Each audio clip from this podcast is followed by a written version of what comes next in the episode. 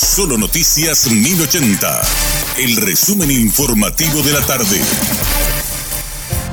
Hola, soy Richard Toñanes y este es el resumen informativo de la tarde. El juez de garantías Julián López rechazó el pedido de autorización para que Paraguayo Cubas pueda utilizar su teléfono celular en su celda en la agrupación especializada, donde cumple prisión preventiva en la causa penal por supuesta perturbación de la paz pública y otros delitos. El magistrado argumenta que el político ha mostrado su actitud obstruccionista durante el presente proceso. Santevallese presentó hoy su renuncia al cargo de presidente de la Compañía Paraguaya de Comunicaciones Copaco, según confirmaron fuentes de la presidencia de la República. El funcionario arrastraba varios cuestionamientos en su gestión al frente de la empresa estatal.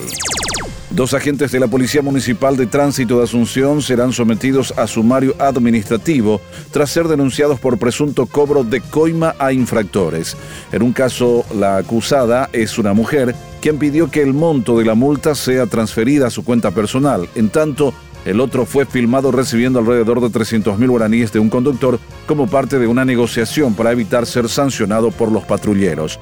Por su parte, el director de la PMT, Juan Villalba, anunció que será intransigente con los agentes acusados, aunque dijo que no podría dar la identidad por secreto de sumario contemplado en la ley de la función pública.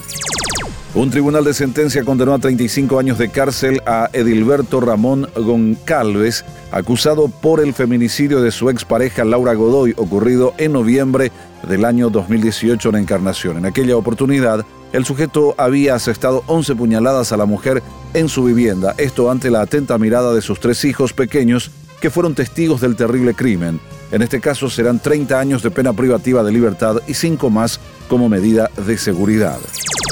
El juez José Del ratificó la prisión preventiva para el exministro de Emergencia Nacional Joaquín Roa, quien deberá seguir en la cárcel de Tacumbú. El magistrado precisó que decidió ratificar la medida de prisión preventiva y no conceder otras alternativas al procesado a raíz de la inexistencia de hechos nuevos y la realización de diligencias pendientes por parte del Ministerio Público.